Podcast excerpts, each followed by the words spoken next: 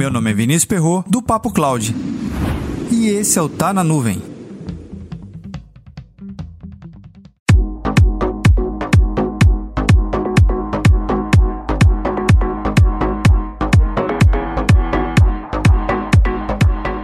Com o surgimento da computação em nuvem, estratégias de desastre e recovery se tornaram mais facilitadas. Isso é um fato.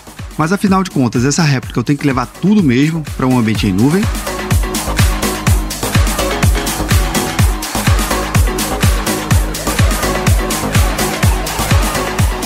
Esse Tá na Nuvem conta com o apoio da Backup Garantido. Segurança, conformidade e integridade dos seus dados é com a Backup Garantido. Seja uma revenda. Acesse o site backupgarantido.com.br e entre em contato.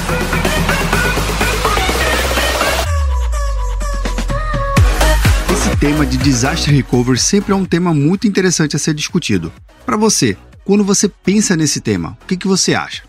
Em geral, o que normalmente é mais analisado sobre esse tema de disaster recovery é você ter um ou dois data centers sempre disponível para com que ele entre no ar, caso aconteça alguma falha. Em geral, você está no caminho certo.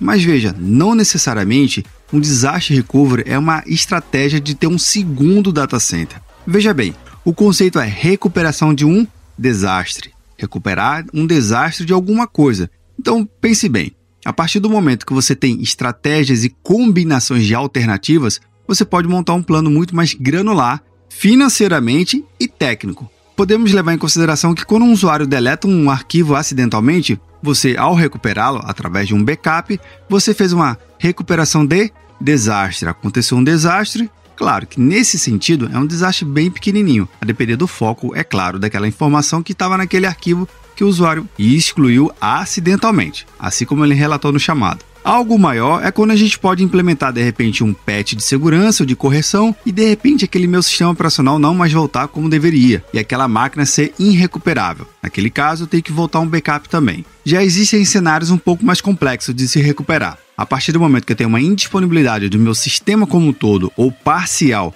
vindo de um data center, ter como alternativa um segundo data center que entre em operação por conta do tempo de recuperação. Pense nisso. Para você desenvolver a sua estratégia de disaster recovery, existe um conjunto de informação que é importante saber. Uma delas é a seguinte: quanto tempo eu consigo ficar parado?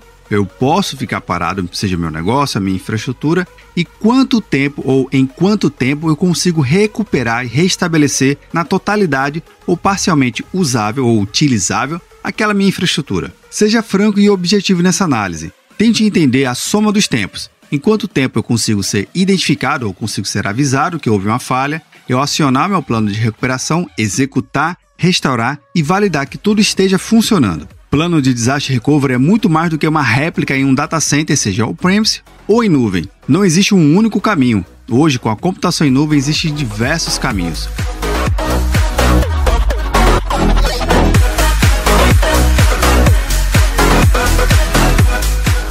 Aproveita e comenta lá no nosso grupo do Telegram, bit.ly barra Telegram. Existe uma regra de ouro aqui. A melhor estratégia é aquela que você consegue planejar e executar, de novo, financeiramente e tecnicamente. No roteiro desse episódio eu vou deixar um link que vai te ajudar a aprofundar mais ainda esse conceito de disaster recovery. Para mais conteúdos como esse, acesse papo.cloud.